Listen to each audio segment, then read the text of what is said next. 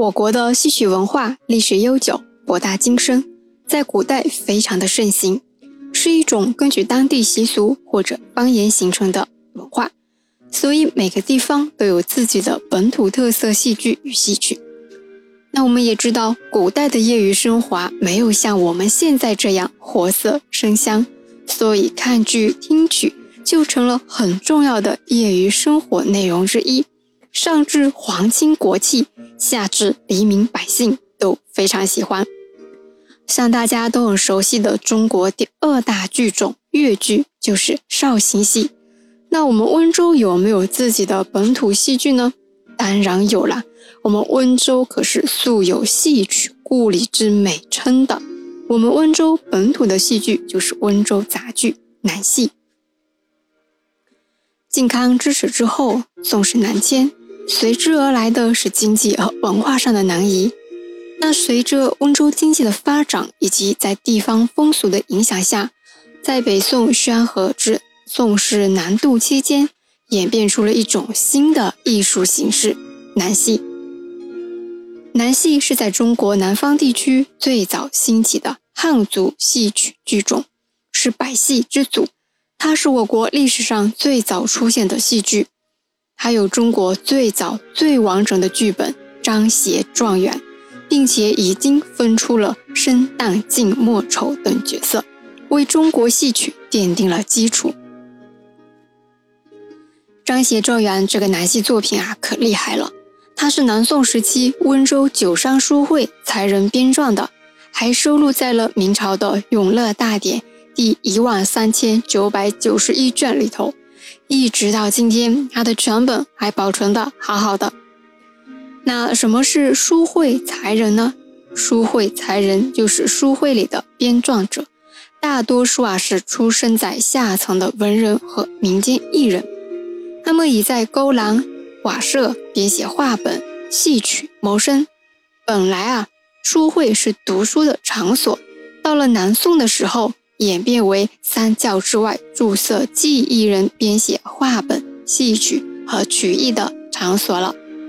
像九商书会就是浙江温州的书会组织。九商书会啊，在南戏的发展中起着重要的作用，因为编撰了中国最早最完整的剧本《张协状元》，里面有大量的温州方言。给了温州成为中国南戏发源地一个大大的实锤。那什么是勾栏呢？勾栏就类似于我们现在的一些娱乐场所，是宋元戏曲的主要表演场所，相当于我们现在的戏院。在张择端的《清明上河图》里就有勾栏瓦舍的描绘，有兴趣的朋友可以去看一看。张协状元是唯一完整保存下来的南宋戏文，唯一的啊，也是中国迄今所发现最早保存最完整的中国古代戏曲剧本。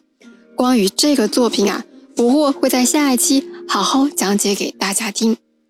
在南戏里面，由温州瑞安人高明创作的《琵琶记》，代表了南戏艺术的最高成就，被誉为南曲之祖。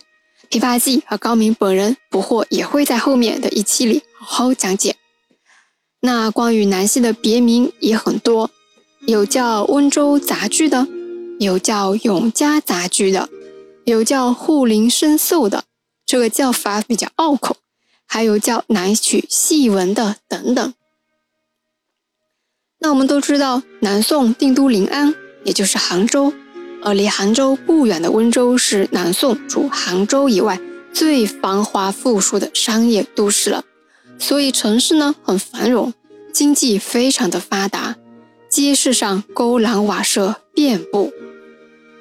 这样的一个条件下，就为众多民间技艺的发展提供了很好的条件。南戏啊，就是在这样的环境中孕育出来的。南戏非常的灵活，为什么这么说呢？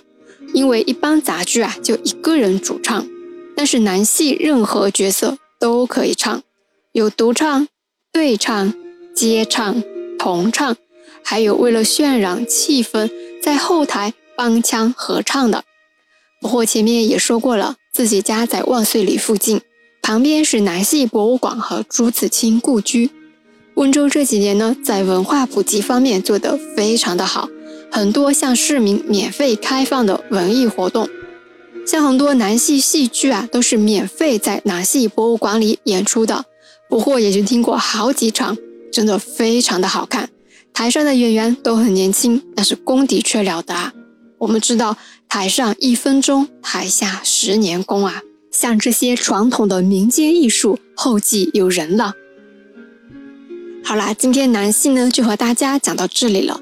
下一期我会和大家好好的讲一讲最早最完整的南戏剧本《张协状元》。我们下期见。